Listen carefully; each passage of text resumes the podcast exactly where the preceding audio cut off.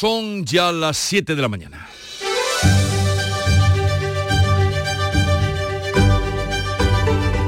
En Canal Sur Radio, La mañana de Andalucía con Jesús Vigorra.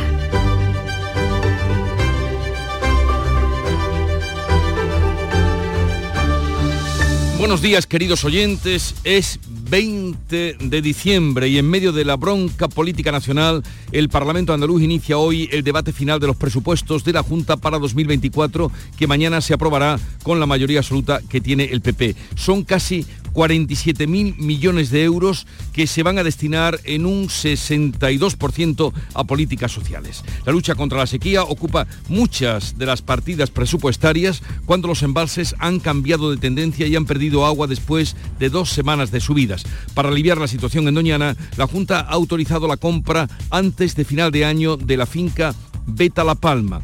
Por otra parte, el gobierno andaluz pide a la Unión Internacional para la Conservación de la Naturaleza que aclare las causas por las que ha suspendido la presencia de Doñana en su famosa lista verde, sobre todo después de que la Junta le retirase la subvención anual de 180.000 euros sigan la pista del dinero, como dicen los investigadores. El consejero de Sostenibilidad, Ramón Fernández Pacheco, relativiza la salida de esa lista verde después de conocer esa situación. No nos altera esta decisión. Nuestro plan de trabajo se aprobó por unanimidad ayer de todos los miembros del Consejo de Participación y estoy seguro de que todos esos reconocimientos volverán.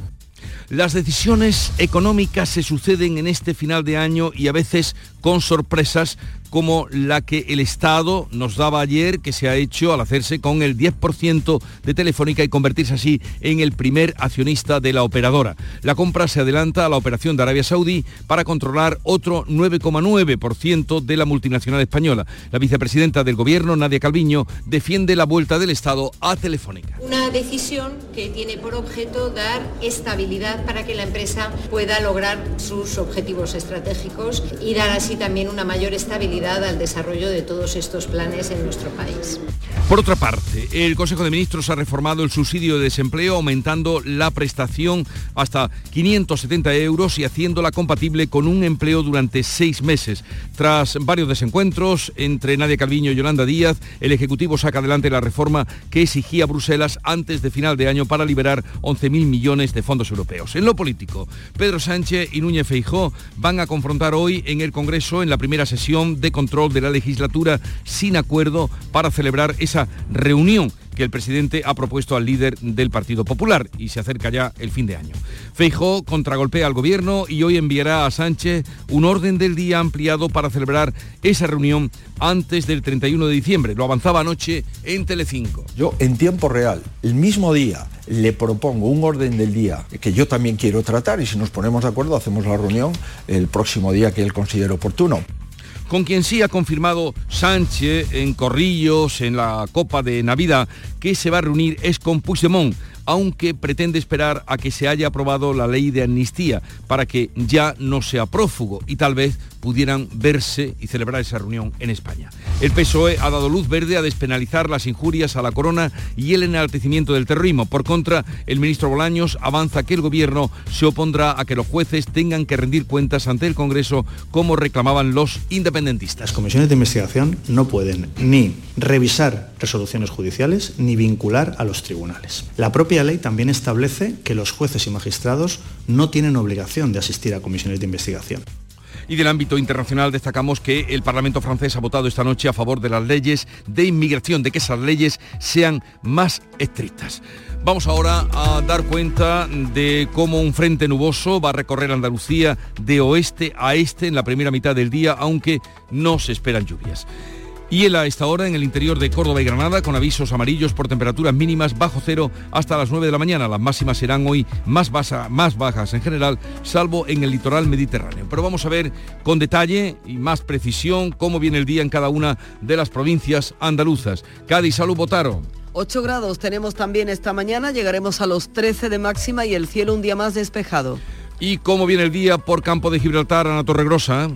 Con 13 grados a esta hora, esperamos una máxima de 16, los cielos prácticamente despejados.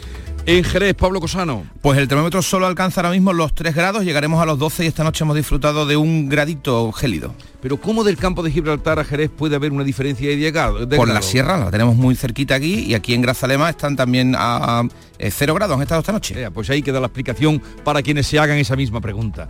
En Huelva, Yolanda Sánchez. Pues muy fresquita la mañana, 5 grados de temperatura, está previsto que lleguemos a los 15 y cielos despejados, claro. ¿Cómo viene el día por Córdoba, Miguel Vallecillo? De momento con un solo grado y cielo despejado, eso sí, con aviso amarillo por frío hasta las 9. Y una última hora, hay en este momento un camión accidentado en la salida de la A4 hacia la ciudad sanitaria en Córdoba capital con un carril cortado en el kilómetro 404 según la web de, de la DGT. Por tanto, precaución y paciencia sobre todo a los conductores de la zona. A los que vienen hacia hacia Córdoba entrando por Sevilla. De en Sevilla, Antonio Catoni. También tenemos frío, tenemos 0 eh, grados, por ejemplo, en Cañada Rosal, en el este de la provincia, donde cuando rompa el amanecer vamos a llegar a menos 1, ahora mismo 3 grados en la capital, alcanzaremos una máxima de 15. ¿Cómo amanece Málaga, María Ibáñez? Pues con fuertes rachas de viento tenemos 12 grados a esta hora en la capital, alcanzaremos los 18. En el interior hay 0 grados en Alameda, ¿eh? que aquí también hace frío. 0 grados en Alameda. ¿Y qué tenemos en Jaén, Alfonso Miranda? Pues antes que nada una noticia de última hora, está cortado el tráfico ferroviario entre Jaén y Córdoba debido a una incidencia en la línea en las, entre las estaciones de Villanueva de la Reina y de Andújar. El primer tren que se vería afectado es el que tiene que salir de Córdoba dentro de 15 minutos a las 7 y 24 de la mañana. Por lo demás, en cuanto al tiempo, sin novedad en el frente aceitunero, 5 bajo cero en muchos sitios de la zona de sierra. En la capital no llegamos los 4. Hay que ver cómo están los trenes, qué rachita llevamos. En Granada, en Carna Maldonado. Ahora mismo tenemos un grado bajo cero en la capital, llegaremos a 15, hay aviso amarillo por frío en Baza y la cuenca del Genil por temperaturas hasta 6 grados bajo cero, las máximas hoy de 15. Y concluimos en Almería, María Jesús Recio, ¿cómo viene el día? Con 8 grados de temperatura, va a subir hasta 18, podría llover algo en la sierra.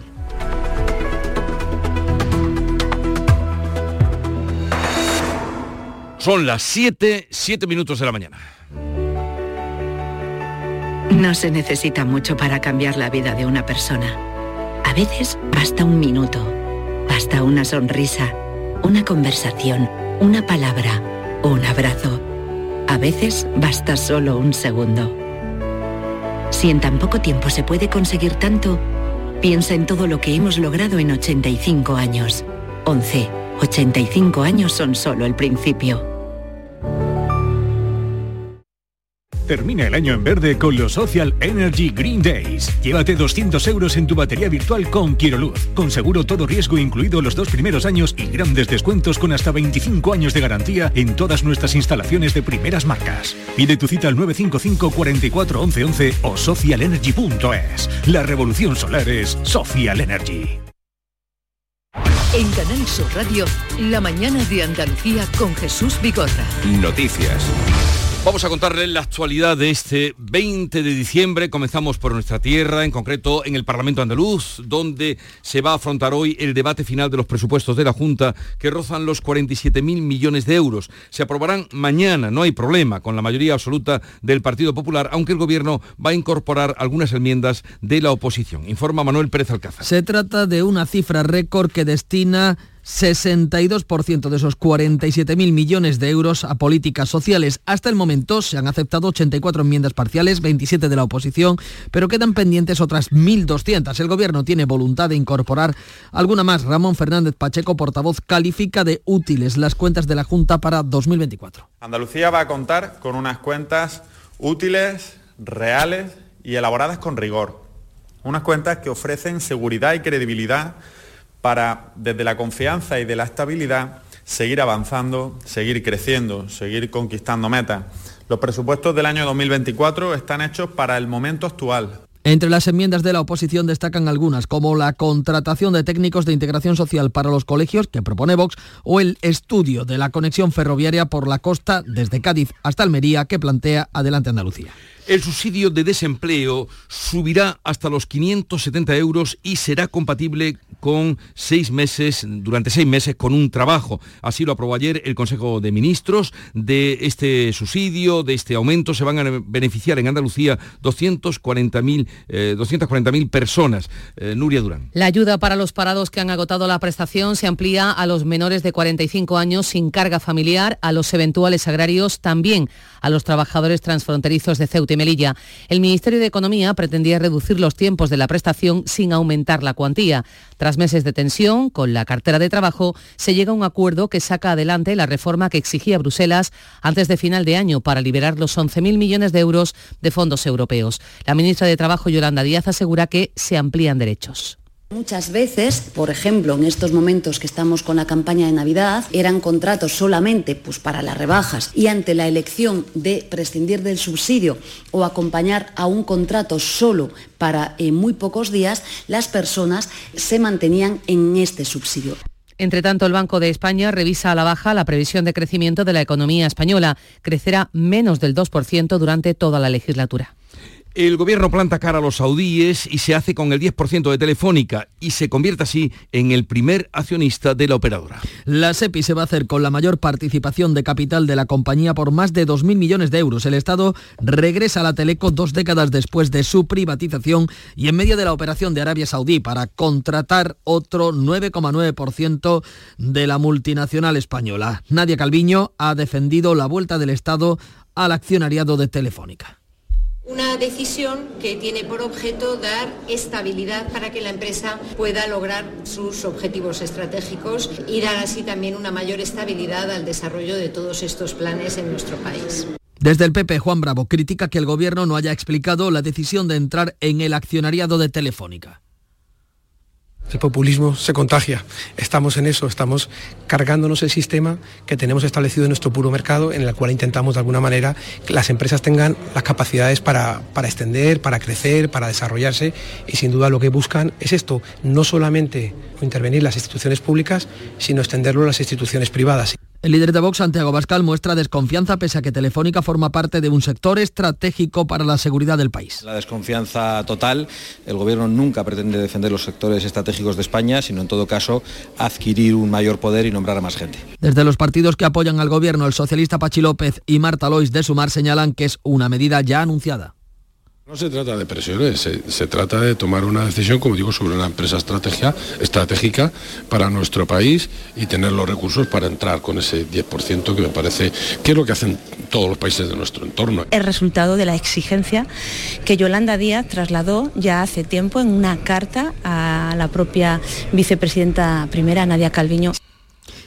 Telefónica negocia un ERE en la última propuesta, eleva el recorte de plantilla a 4.000 trabajadores en toda España, 600 en Andalucía.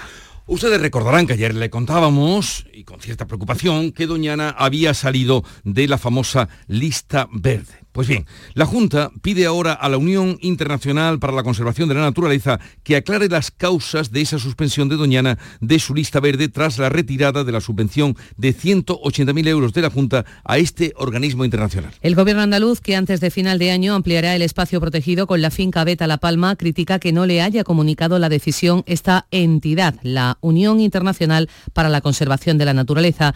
Recuerda además que hace solo unos días, durante la cumbre del clima de Dubái, el el presidente y dos consejeros mantuvieron una reunión con la directora de esta entidad. El responsable de sostenibilidad, Ramón Fernández Pacheco, relativiza en cualquier caso la salida de la lista verde. No nos altera esta decisión. Nuestro plan de trabajo se aprobó por unanimidad ayer de todos los miembros del Consejo de Participación y estoy seguro de que todos esos reconocimientos volverán.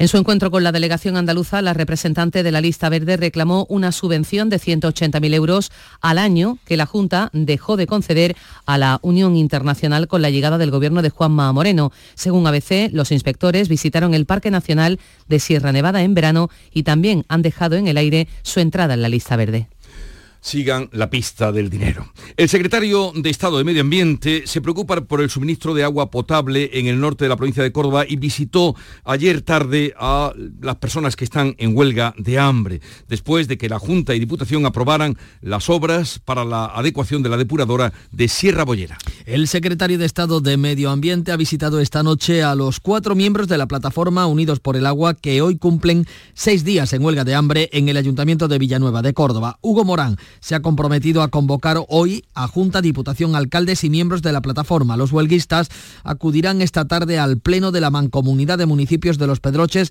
pero van a mantener la huelga hasta que se materialice un acuerdo que permita restablecer el suministro de agua. Llevan ocho meses sin poder consumir la del grifo. El pasado viernes, Junta y Diputación firmaron un acuerdo para la adecuación urgente de la estación de tratamiento de agua de Sierra Bollera que permita el abastecimiento a la zona. La Diputación reclama al Gobierno que autorice la línea de media tensión que suministre energía al actual sistema de bombeo provisional desde la colada a Sierra Bollera. El grupo de trabajo sobre la sequía acaba sin acuerdo en el Parlamento andaluz. Ha aprobado su informe solo con los votos del Partido Popular que vuelve a pedir al Gobierno central la creación de una mesa nacional de la sequía.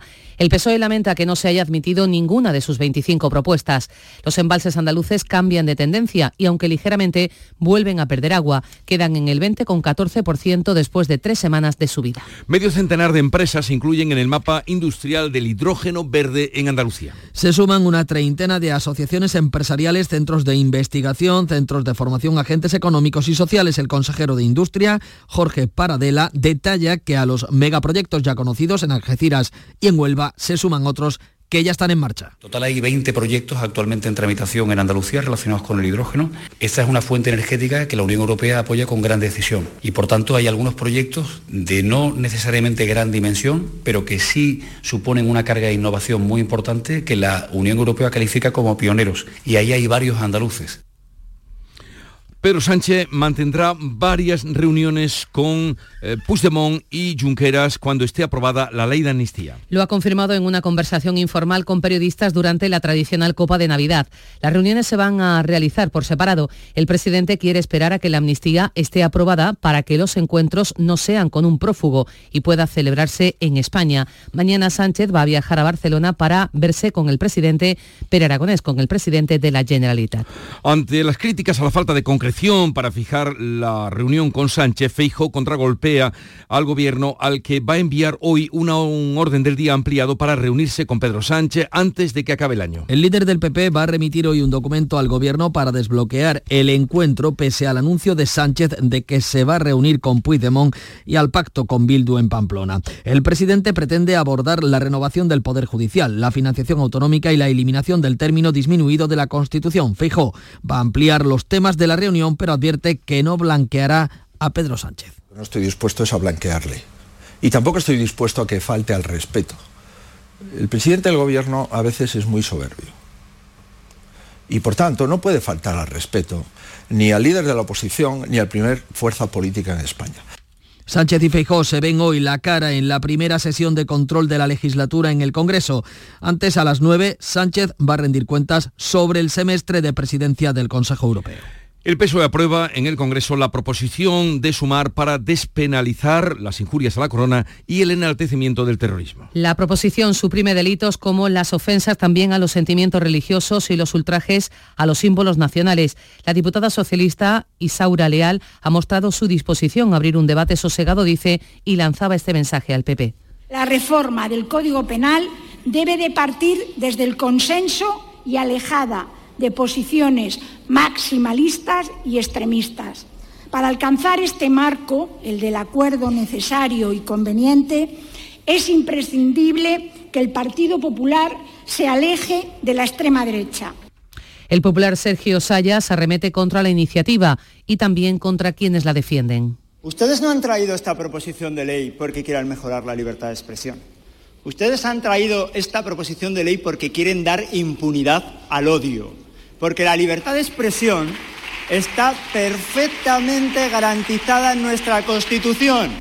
El apoyo del PSOE y del bloque que sustenta al Gobierno va a permitir que esta iniciativa inicie ya su tramitación parlamentaria. El Gobierno rechaza la petición de Junts para citar a los jueces en las comisiones de investigación del Congreso. El PSOE votará en contra y el ministro de Justicia, Félix Bolaños, afirma que los jueces y magistrados no tienen obligación de asistir a esas comisiones. Se deriva que las comisiones de investigación no pueden ni revisar resoluciones judiciales ni vincular a los tribunales.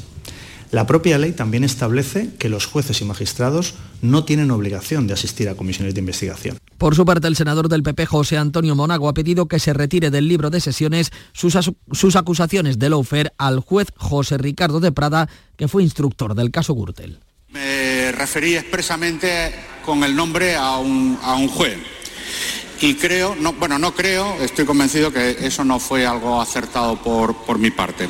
Cuando uno no acierta, rectifica y yo solicitaría, en consecuencia, señor presidente, que retirara mis palabras del diario de sesiones. Una veintena de fiscales de sala y de lo penal del Tribunal Supremo piden al fiscal general del Estado que emprenda medidas contra la portavoz de Junts por señalar e insultar a los jueces de las causas del proceso. La mesa del Congreso ha aprobado habilitar el mes de enero para acelerar los trámites de la ley de amnistía. El debate se va a celebrar en el Senado por las obras que hay en el edificio de la carrera de San Jerónimo. La presidenta del Congreso ha solicitado al presidente del Senado trasladar el debate a la Cámara Alta para esa sesión.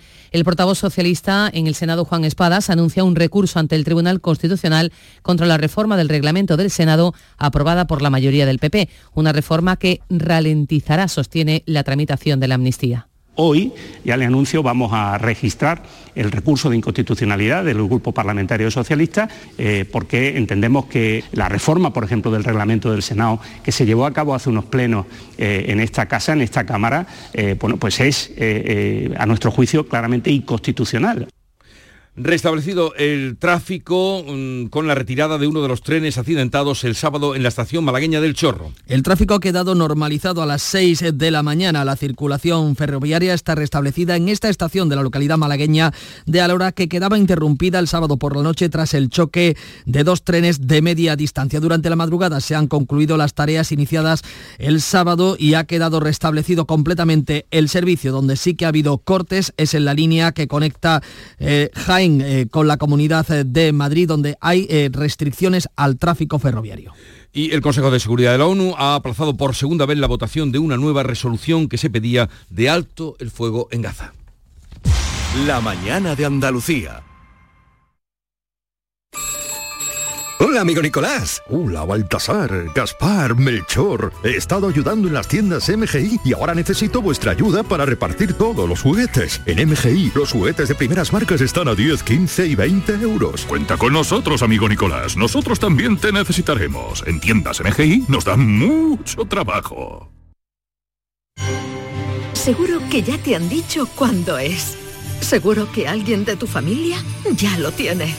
Y seguro que alguna vez ¿Te has imaginado qué harías? ¿Y si la suerte está en este número que acabas de ver? ¿Y si te toca? ¿Te imaginas? Pues este viernes 22 de diciembre es el día, el día de la lotería. Sigue imaginando qué harías si te tocara y síguenos en directo. Vive este viernes el sorteo de la Lotería de Navidad. Desde las ocho y media en la mañana de Andalucía con Jesús Vigorra Vas a disfrutar la radio seguro, seguro.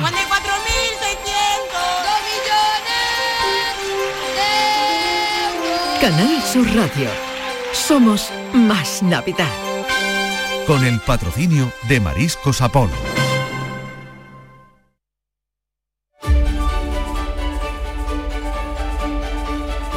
Vamos ya a la revista de prensa con Paco Ramón. La vuelta del Estado a Telefónica, plantando cara así a los saudíes, ocupa y preocupa, según qué periódico a la prensa de hoy. ¿Cómo reflejan esta operación los diarios, Paco? Pues mira, vamos a empezar por las portadas, como lo cuentan. En ABC, el Estado vuelva a Telefónica para ser su principal accionista.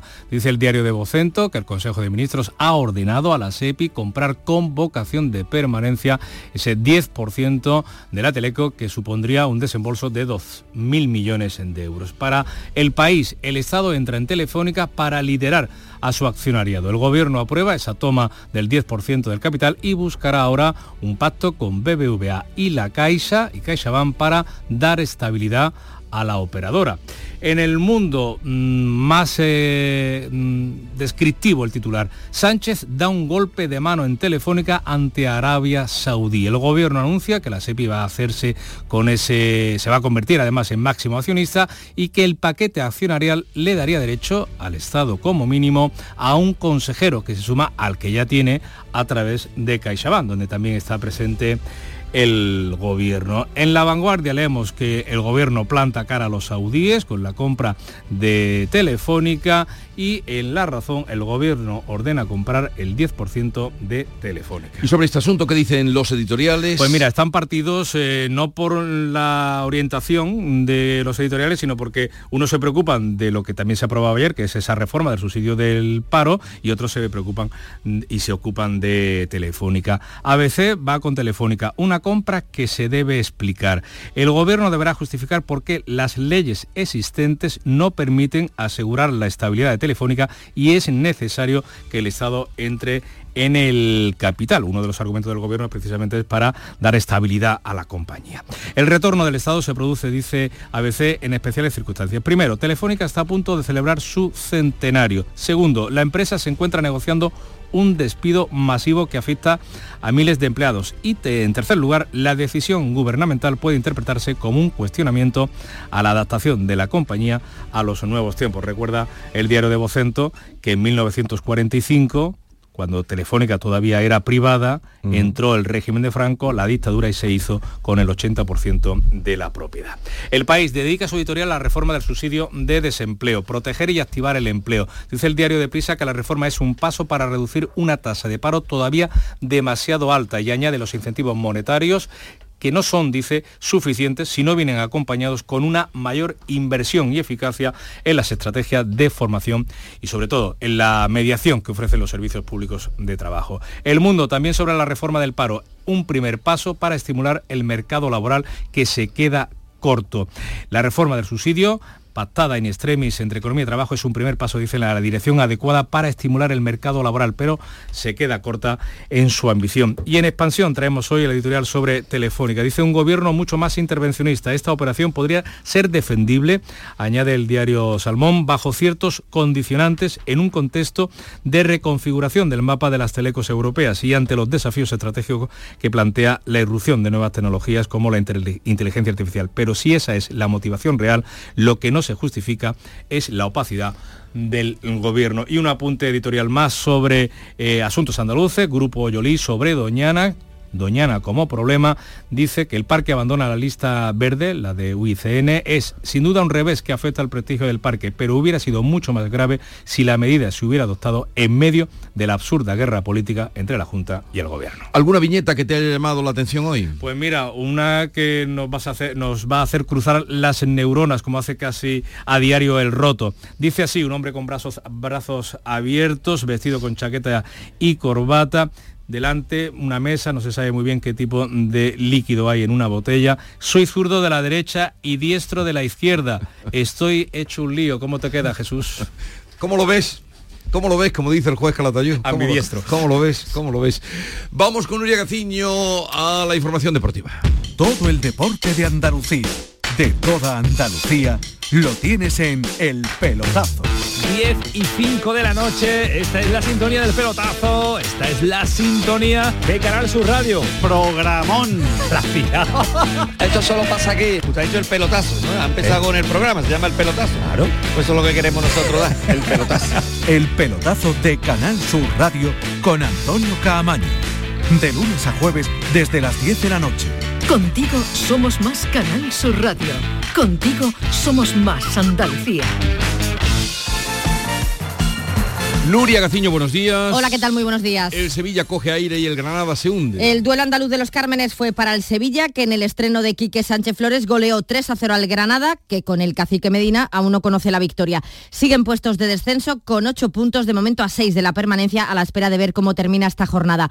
Y por su parte el Sevilla no ganaba desde el 26 de septiembre, así que con este resultado toma algo de impulso al situarse momentáneamente en el decimotercer eh, puesto de la tabla y afronta con mejor ánimo el partido que tiene pendiente con el Atlético de Madrid, que se va a disputar el próximo sábado en el Metropolitano, el Atlético de Madrid, que por cierto empató a tres con el Getafe. Turno hoy para el Almería. A las 7 el conjunto almeriense cierra el año en Montjuic para medirse al Barcelona. Mañana atentos al Cádiz y al Betis. Los cadistas con la Real Sociedad, los béticos con el Girona. El Cádiz cuenta con la presión de tener que sumar los tres puntos para alejarse de la zona peligrosa, todo lo contrario que el Betis, que confía en ganar para poder eh, tener opciones a los puestos europeos. El Betis que viene de celebrar su junta de accionistas socialistas y lo ha hecho con el apoyo mayoritario a la ampliación de capital. Oye, ¿qué es eso de que el año que viene vamos a poder escuchar el bar? La Liga ha conseguido que la Federación haga públicas las conversaciones del videoarbitraje, las conversaciones entre colegiado y bar cuando una jugada vaya a ser revisada en el monitor. No las podremos escuchar en tiempo real, pero sí al final del día. El estreno será el próximo 10 de enero, la primera semifinal de la Supercopa de España entre el Real Madrid y el Atlético de Madrid. Este acuerdo al parecer no le ha hecho mucha gracia a los árbitros, pero no queda otra que acatar la decisión. Y un puntito más, el Unicaja de Málaga perdía ayer con el Peristeri griego 76 a 73, pero aún así eh, termina como primero de grupo y ya está en el top 16 de baloncesto.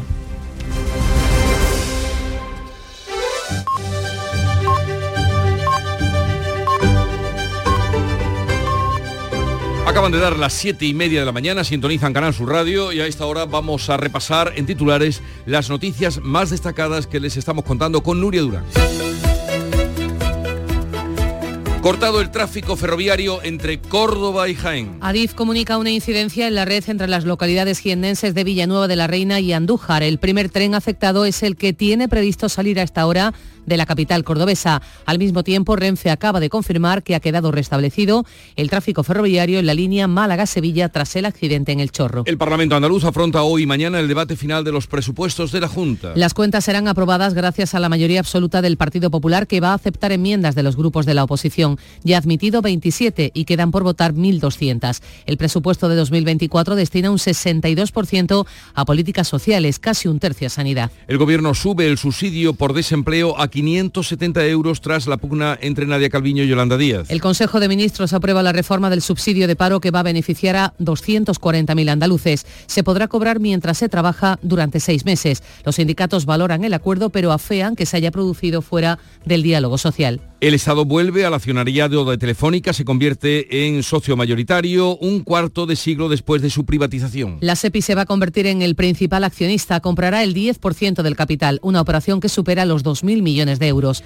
La Teleco ha manifestado que sigue enfocada en su plan estratégico para reducir la plantilla de 4.000 trabajadores. Un representante del Gobierno visita a los miembros de la plataforma Unidos por el Agua que están en huelga de hambre en el Ayuntamiento de Villanueva de Córdoba. El secretario de Estado, Hugo Morán, se preocupa por el suministro de agua potable en el norte de la provincia de Córdoba después de que Junta y Diputación hayan aprobado las obras para adecuar la depuradora de Sierra Bollera. La Mancomunidad de los Pedroches celebra hoy un pleno extraordinario. Pedro Sánchez confirma que habrá foto con Puigdemont mientras sigue esperando el encuentro con Feijó. El presidente del gobierno confirma que se va a reunir varias veces con el expresidente de la Generalitat y el líder de Esquerra. Las reuniones van a ser por separado. Feijó enviará hoy al Ejecutivo un orden del día ampliado para reunirse con Sánchez antes de que acabe el año. Y vamos a recordar el pronóstico del tiempo para hoy. Un frente nuboso recorre Andalucía hoy de oeste a este en la primera mitad del día, aunque no se esperan lluvias, y él a esta hora en el interior de Córdoba y Granada, con aviso amarillo por temperaturas mínimas bajo cero hasta las 9 de la mañana. Las máximas serán hoy más bajas en general, salvo en el litoral mediterráneo, entre los 10 de Jaén y los 19 de Almería. Vientos moderados del norte, con poniente fuerte en el estrecho. Son las 7.32 minutos de la mañana y en un momento vamos a las claves económicas del día. Te ayudamos a darle la vuelta a tus ahorros. Descubre lo que puedes conseguir con la cuenta 360 de Cajamar. Y no le des más vueltas. Consulta la información de requisitos y vinculaciones de la cuenta 360 en tu oficina más cercana o en gcc.es barra cuenta 360. Cajamar. Distintos desde siempre. Los Reyes Magos llenan sus carrozas en Frutos Secos Reyes, con tres lotes diferentes. Frutos secos, snacks y tu lote de pipas Reyes para hacer las delicias de pequeños y mayores. Haz tu pedido ya en frutosecorreyes.es o en el 955 70 48 12 antes del 22 de diciembre y recógelo en fábrica. Frutos Secos Reyes, los Reyes de la Cabalgata. Las claves económicas con Paco Bocero. Paco, buenos días. Buenos días, Jesús. ¿Qué tal? Estaba ¿Qué tal? deseando de contactar contigo para que ahora nos cuentes eh, ese ese golpe en Telefónica. Pero bueno, vayamos antes a la actualidad y las claves económicas que tenemos para hoy. Pues mira, la actualidad es que se ocupa absolutamente de Telefónica, porque la operación tiene en expansión la portada en cinco días también le dedica su portada. Nos vamos incluso hasta el Financial Times, que le dedica la portada de las noticias de Europa y en el que además la versión es muy coincidente. España comprará el 10% de Telefónica en respuesta a la participación saudí. Si te parece, vamos mejor a las claves y explicamos esto un poquito de una forma más sencilla. Ah, para que todo el mundo entienda qué es lo que ha pasado ahí y, qué, en fin, qué cosas oh, puede traer, ¿no? Adelante. Pues mira, vamos a ver. ¿Cómo va a entrar el gobierno de Telefónica? Sería la primera pregunta que nos hacemos. Pues con una orden para la que, es, para la, que la Sociedad Pública de Participaciones Industriales, la SEPI, eh, dependiente del Ministerio de Hacienda, adquiera un 10% de la compañía a precios de mercado. Una orden que se traduce en que el Consejo de Administración de la SEPI apruebe la operación lo antes posible. ¿Y por qué lo hace? ¿Por qué entra el gobierno ahí? Ahí está el quid de la cuestión. Depende de las interpretaciones, pero la más evidente y como te decía, la que mm, eh, despierta mayor grado de coincidencia es la entrada en el capital de Telefónica de la operadora saudí STC, que tiene en su poder hasta un 9% del del accionariado, un 4,9 en acciones y otros 5 en esos instrumentos financieros llamados derivados que puede ejecutar o podría ejecutar en cualquier momento. Lo cierto, y esto es importante, es que los saudíes solo han informado que tienen ese 4,5% también del otro paquete, pero han dicho que no piensan ejecutarlo y todavía además no han comunicado nada oficial al respecto de su entrada. Claro, que dado el carácter de empresa estratégica que tiene Telefónica, especialmente ha ido está el kit de la cuestión en defensa y tecnología de vanguardia, el gobierno ha movido ficha para equilibrar la presencia saudí sin vetarla y sin enfrentarse con el Estado saudí. Ahí tenemos a Navantia. Por cierto, además una operación que ya está anunciada hace prácticamente dos meses de que iba a intentar tomar una participación. Con este 10% la SEPI va a ser la primera accionista, pero eso sí, sin que eso le garantice ningún tipo de control en el Consejo de Administración en principio, porque solo tendría derecho a un miembro y como mucho, mucho dos en un consejo de 15. ¿Y cuánto dinero supone esta operación? Pues mira, a los precios actuales de la acción de Telefónica bastante castigada en los últimos tiempos, en torno a unos 2.050 millones de euros. Con esta inversión pública, el total que la SEPI tiene invertido en las empresas que cotizan en el IBE, eh, pues ya se va a elevar en torno a unos 23.000 millones de euros. Tiene también interés en CaixaBank, en Indra, etcétera, etcétera. ¿Y hay otras operadoras europeas que estén en situación parecida? Pues mira, sí, en buena parte de ellas los gobiernos de las operadoras europeas, los gobiernos pues tienen presencia y paquetes de control, lo tienen en Alemania, lo tienen en Francia, en Italia, en Suiza o en Austria. Claro que dependiendo de su cultura económica, el de cada país, y los intereses estatales intervienen en caso de operaciones parecidas como esta, por supuesto, de la compañía, de la entrada de la compañía saudí.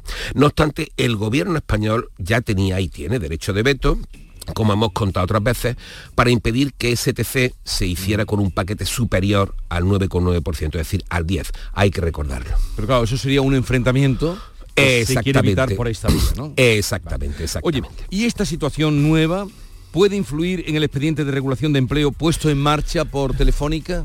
En principio no. Además la vicepresidenta Calviño se cuidó muy mucho de decir algo así ayer cuando se anunció eh, la operación, que lógicamente tiene que anunciarse a la Comisión Nacional del Mercado de Valores porque es un hecho muy relevante de una empresa cotizada y por supuesto dijo que no, entre otras muchas cosas, para no interferir en la negociación.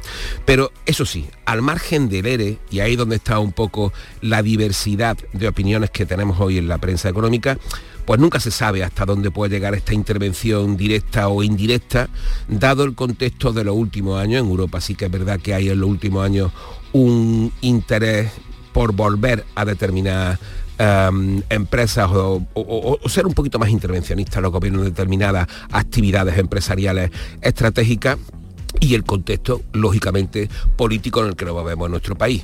Algo todo como muy complejo, como puedes ver. Es decir, que a esto hay que echarle tiempo para ir viendo cómo se va solucionando e incluso eh, tendríamos una pista viendo eh, la persona que designa la SEPI para ocupar el sillón que le corresponde o los dos sillones en este caso si al final tuvieran dos.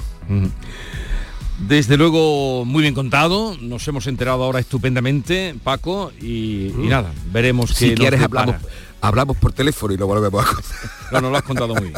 Luego creo que se ha quedado todo el mundo ya enterado del por qué, el cómo y la trascendencia que pueda tener. Un saludo Paco, que tengas un buen día. Igualmente, hasta mañana.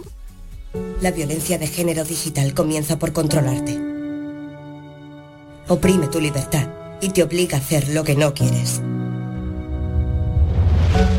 Empieza con un mensaje. Termina con una vida.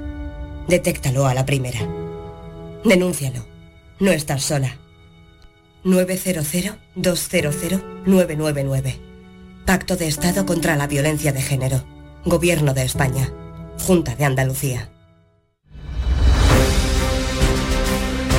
Vamos ahora con otras noticias de Andalucía. Dos trabajadores sufren quemaduras en la explosión de una planta química. Esto ha ocurrido en Granada. Uno de ellos está grave, en Carla Maldonado. Sí, ha ocurrido en una fábrica de perfumes en, en Armilla, en el área metropolitana de Granada. Los heridos tienen 20 y 40 años y el herido grave ha tenido que ser evacuado al hospital en una UBI móvil. Ambos presentan quemaduras ocurridas durante la deflagración, ocurrida este martes por la tarde por motivos todavía no aclarados. Esta misma planta química ya sufría otra explosión en junio del año pasado, entonces no hubo heridos y se produjo cuando un operario manejaba un depósito de ácido fórmico. En Córdoba hay una oleada de robos en la localidad de Montemayor con protestas vecinales en la calle. ¿Qué está pasando, Miguel Vallecillo? Pues eh, que se ha incrementado el número de robos en viviendas y negocios, lo que ha llevado al alcalde de Montemayor a pedir una reunión con la subdelegación del gobierno para tener más agentes y vigilancia en la zona. Los autores de los robos parece ser son grupos organizados que vigilan las viviendas que se quedan vacías aunque sea solo unas horas y su forma de actuar y escapar hace muy muy difícil poder detenerlos. Negro es el panorama que ha dibujado la Asociación Asaja de la Agricultura y la Ganadería de la provincia de Jaén, hasta tal punto que ha calificado este año, el año 2023, como el más catastrófico que se recuerda para el sector de la provincia de Jaén. Alfonso Miranda. Dos años de sequía en el olivar se han llevado por delante las expectativas. desde Asaja se apunta a que de qué sirven que los precios del aceite estén ahora como están si el que tiene olivos no tiene aceituna. En la inmensa mayoría de las explotaciones olivareras de nuestra provincia van a tener que multiplicar el, precio del aceite de oliva por cero, o muy parecido a cero, y cero por la cifra que sea sigue siendo cero. Dice Luis Carlos Valero, gerente de Asaja en Jaén, que el futuro de la explotación ejienenses en ganadería también es cero.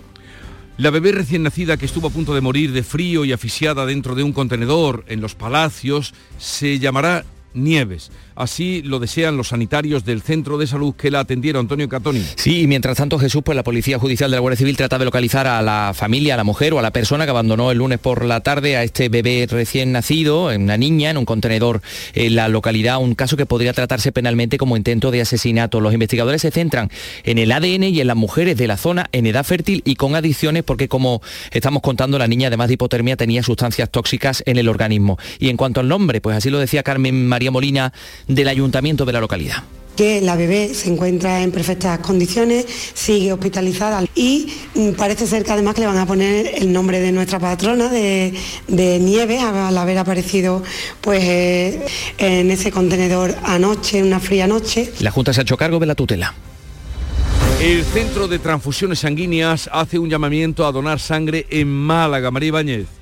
Sí, porque se necesitan donaciones de sangre para reforzar la reserva de cara a la fiesta navideña. Al punto fijo que hay en la sede permanente se suma la unidad móvil instalada en la Avenida de Andalucía. Me mandaron un aviso en el móvil y he venido a donar. Todo para colaborar con, la gente que lo necesita.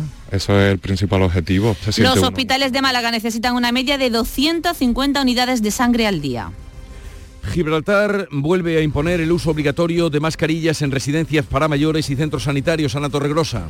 Desde Gibraltar aseguran que han detectado un incremento de casos de coronavirus, pero también de gripe y del virus respiratorio sincitial. Por eso han decidido como medida preventiva volver a implantar el uso obligatorio de mascarillas en residencias de mayores y en todos los espacios dependientes de la Autoridad Sanitaria de Gibraltar. Se facilitarán a los usuarios a la entrada de todos estos espacios, ya que no se podrá acceder a ellos si no se lleva la mascarilla puesta. Suspendidas las autopsias en Cádiz por falta de auxiliares. En el Instituto de Medicina Legal hay ya cadáveres en descomposición en una sala de refrigeración, algunos desde hace ya dos años. Salud, Botaro. Pues esto es lo que denuncia el sindicato UGT, una situación que es ya insostenible, casi una treintena de cuerpos que se pudren y han provocado infecciones. Joaquín Torres, de la UGT. En este momento hay 27 cadáveres ahí está en congelación y los demás están refrigerados. Entonces ya, ya ha habido dos infecciones de gusanos, hay cadáveres que tienen gusanos, porque no es lo mismo refrigeración que congelación. La Junta admite problemas para cubrir las bajas, pero niega que se esté suspendiendo la realización de autopsias y que la situación había sido denunciada hace meses, lo que obligó a ampliar el número de plazas para cadáveres con la funeraria que presta servicio. Hoy en Jerez se inaugura un nuevo museo y centro de interpretación del vino. Pablo Cosano. Pues sí, va a ser en la bodega Cayetano del Pino, que fue comprada hace algunos años por el empresario Fulgencio Meseguer. Es una bodega que tiene 137 años y ha decidido mostrar su historia. Está en la Plaza Silo, se va a abrir hoy al público y se podrá hacer la visita como buena bodega de vino que se precie con o sin cata. Recomendamos con cata. Llegamos así a las 7.45 minutos de la mañana, son las 8 menos cuarto, es el tiempo de la información local. Atentos.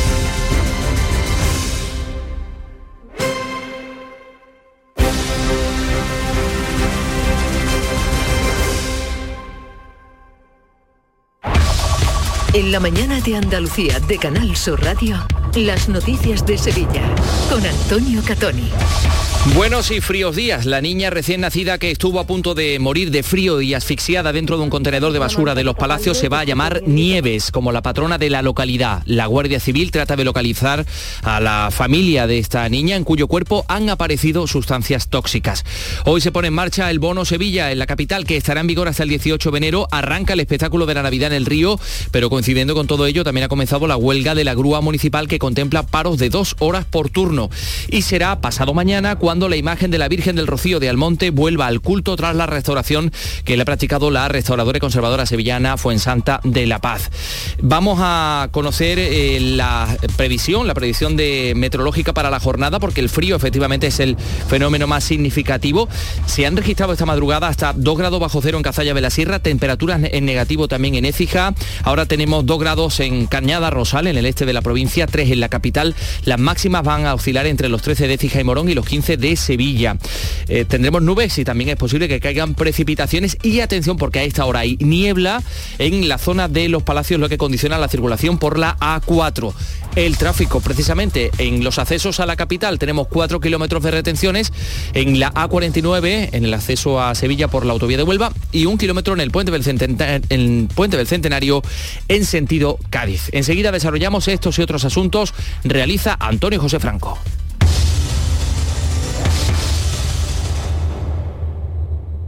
Soy Andrea, capitana del equipo de fútbol de los Unaute Club.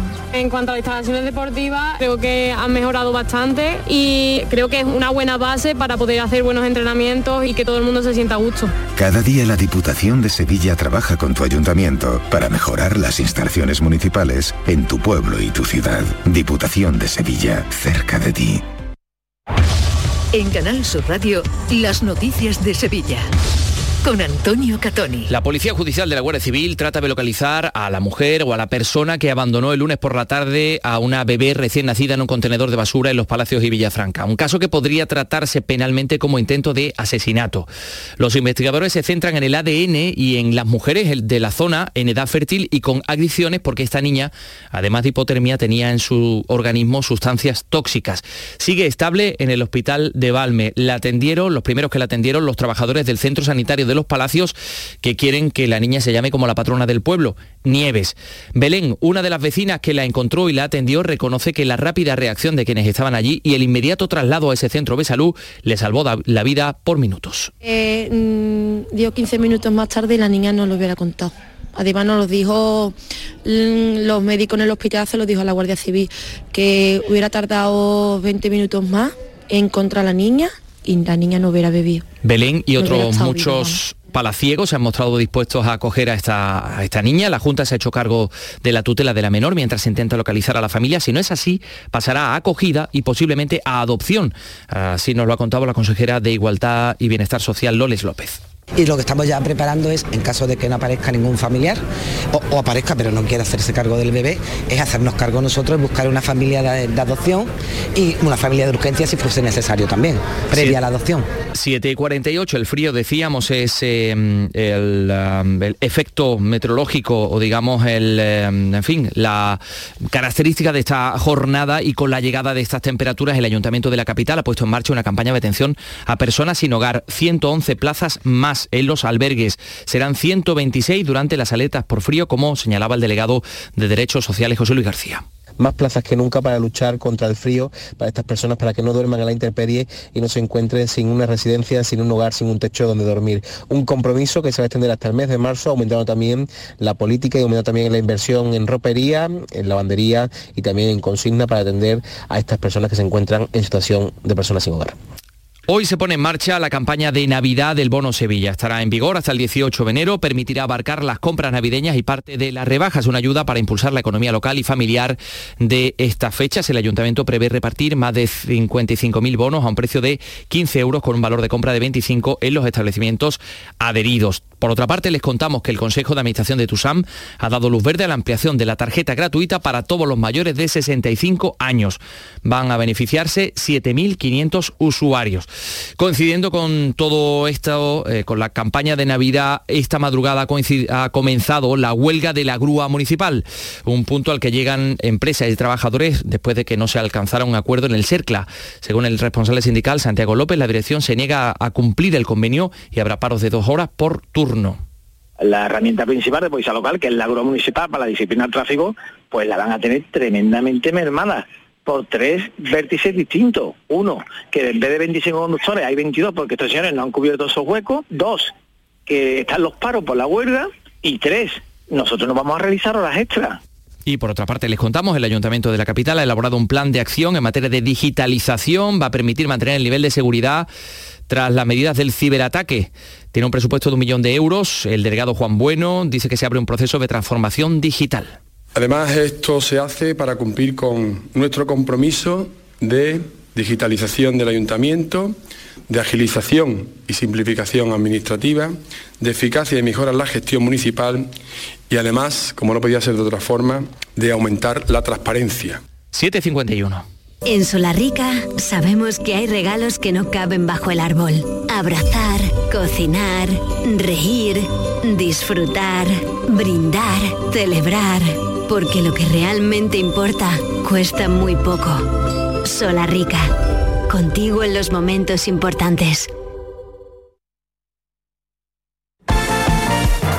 La Vuelta Ciclista de España volverá a Sevilla en 2024 después de 14 años. Aquí estará la meta de la quinta etapa que se va a disputar el 21 de agosto. Y en el fútbol, pues llegó Quique Sánchez Flores al Sevilla y el Sevilla ganó. Jesús Marque, buenos días. ¿Qué tal? Buenos días. El Sevilla cortó su racha de malos resultados y se reencontró con la victoria en el estreno en el banquillo de Quique Sánchez Flores al superar por 0-3 al Granada. El Sevilla no cierra aún el año porque tendrá que jugar el próximo sábado 4 y cuarto en el Metropolitano frente al Atlético de Madrid que anoche empató en casa frente al Getafe a 3. El Betis no jugará hasta el jueves, que recibirá al líder, al Girona. Anoche, la Junta General de Accionistas del Real Betis aprobaba las cuentas del ejercicio de la pasada campaña y con un superávit de más de 170.000 euros y un presupuesto para la presente campaña de algo más de 188 millones.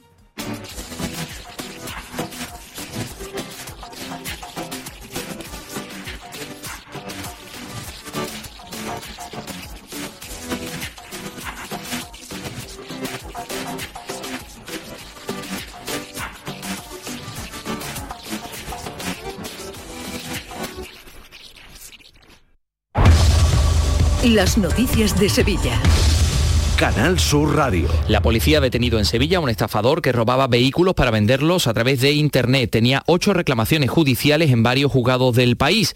Para evitar a los agentes cambiaba de domicilio constantemente, utilizaba varias líneas telefónicas a nombre de otras personas y cuentas bancarias con entidades usurpadas. Robaba los coches y falsificaba la documentación. Así nos lo ha contado la policía Sonia Periaña, la portavoz falsificando para ello tanto la documentación relativa al contrato de compraventa como la de los propios vehículos. Tras quedar con las víctimas a través de los citados portales, este les hacía entrega de los vehículos previamente sustraídos en distintos países como España, Francia y Portugal recibiendo el dinero de la venta, el cual oscilaba entre 3.000 y 30.000 euros. La imagen de la Virgen del Rocío volverá al culto pasado mañana, el viernes, el día de la lotería, tras la finalización de la intervención que se le ha realizado, la, ha hecho, la ha llevado a cabo la restauradora conservadora sevillana Fuensanta de la Paz, un trabajo que el presidente de la Hermandad Matriz, Santiago Padilla, agradece. El viernes, si Dios quiere, a partir de las 10 de la mañana, pues podrá contemplarse esa restauración. La Virgen va a estar en el altar, va a estar abajo, para que, sobre todo pensando en que las personas mayores pues puedan, puedan disfrutarla. Estará abajo hasta que se reinicien las peregrinaciones a partir del mes de enero.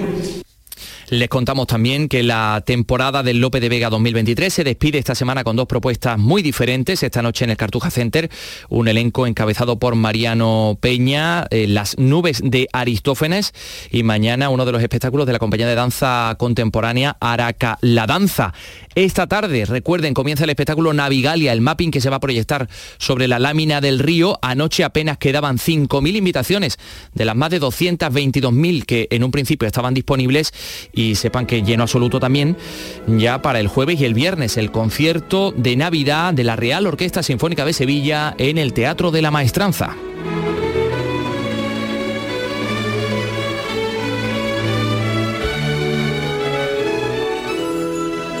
3.600 localidades vendidas. Tenemos 3 grados en Sevilla Capital esta hora.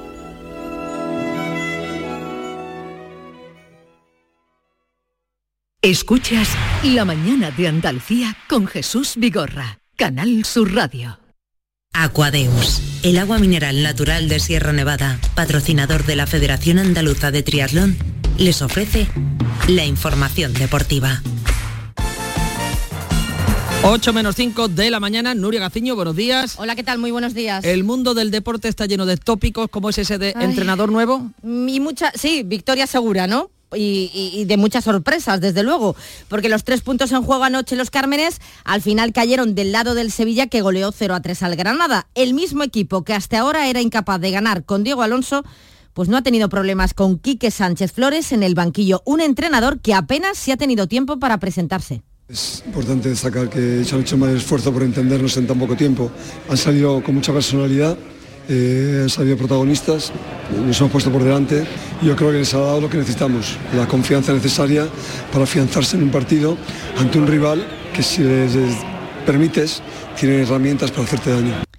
La cara opuesta, la del cacique Medina, y es que con el técnico uruguayo el Granada aún no sabe lo que es ganar. Queda 21 jornadas y nosotros tenemos con qué para, para ilusionarnos en, un momento que, que, no es bueno, obviamente, después de perder 0-3 en casa, generar optimismo eh, obviamente no, no, no, no hay que vender espejito colores, pero sí, sin duda que esto tiene que servir de, aquí en más para, para lograr un compromiso de parte de todos, ir al límite para tratar de, lograr eh, cambiar la dinámica. Pocas ganas de hablar anoche en el Granada, aunque Gerard Gumbau sí dio la cara para transmitir a la afición el convencimiento de que van a ser capaces de salir de este bache. El compromiso es total. Nosotros no vamos a bajar, tenemos compromiso eh, con el club, con la afición y, queremos dar eh, victorias. Está claro que estamos en una situación mala, eh, estamos pasando malos momentos, somos personas y también mentalmente nos afecta toda esta situación, pero tenemos que sacarlo adelante con positivismo y con energía positiva, no hay más. Se marcha, por tanto, el Granada al parón navideño en puestos de descenso, de momento a seis de la permanencia, a la espera de ver cómo termina esta jornada. Y el que ha sido capaz de ganar por fin, no lo hacía desde el 26 de septiembre, eh, fue el Sevilla. Confía Sergio Ramos en que este sea el punto de inflexión necesario. Y ahora, ahora, ¿no? Contento por conseguir los, tres puntos, un partido fuera de casa después de, toda la, racha que, hemos atravesado, que hemos pasado. Yo creo que es el comienzo, ojalá, ¿no? Que sea de, una nueva era, de, de un nuevo ciclo donde podamos ir sumando como queremos, ¿no? Con la moral un poco más alta va a afrontar desde luego el Sevilla el partido que tiene pendiente con el Atlético de Madrid, el del próximo sábado en el Metropolitano. Un Atlético de Madrid que también jugó anoche, terminó empatando a tres con el Getafe. En el otro partido, victoria por la mínima del Valencia en Vallecas. Continúa hoy la última jornada liguera del año con el Almería. A las 7 los de Garitano cierran el año en Montjuic para medirse al Barcelona intentar jugar mejor, ¿no? Porque lo podemos hacer, ya lo hemos hecho, e intentar con balón ser algo más precisos, no tener tantas pérdidas y ser un poco más dinámicos en el juego, ¿no? Moverse más, quererla más y en los momentos en los que podamos tener balón ser un poco más atrevidos, ¿no? Mañana turno para el Cádiz y el Betis. Los cadistas reciben a la Real Sociedad. Vamos a ver cómo suple Sergio González la importante baja de Ruger Martí, que como saben se ha lesionado de gravedad. El Betis también juega a las 7. Recibe al Girona tras haber celebrado ayer la Junta de Accionistas, con el apoyo mayoritario a la ampliación de capital que se aprobó en agosto y que defiende el actual Consejo de Administración presidido por Ángel Aro. Estamos saliendo del túnel, pero todavía nos queda mucho trabajo por hacer. La ampliación de capital será un paso fundamental, pero tras ella debemos cumplir nuestro plan estratégico. En el mismo entendemos que los ingresos van a seguir subiendo y que daremos un salto con el nuevo estadio y gracias a ello podremos mantener el nivel competitivo. No os preocupéis, no vamos a vender el Betis, entre otras cosas porque el Betis es tan grande que no se puede vender. Hay cosas en la vida que no tienen precio. Y un apunte más, el Unicaja de Málaga ha cerrado la primera fase de la Liga de Campeones de Baloncesto con una derrota en la cancha del Peristeri griego, 76 a 73, eh, pero acaba como primero del Grupo A con cuatro victorias en seis partidos y el billete a la siguiente ronda, al top 16.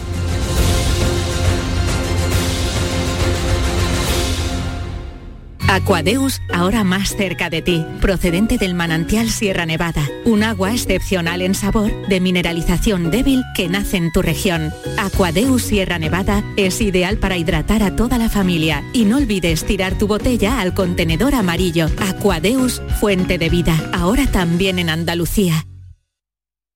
Canal Sur, la radio de Andalucía.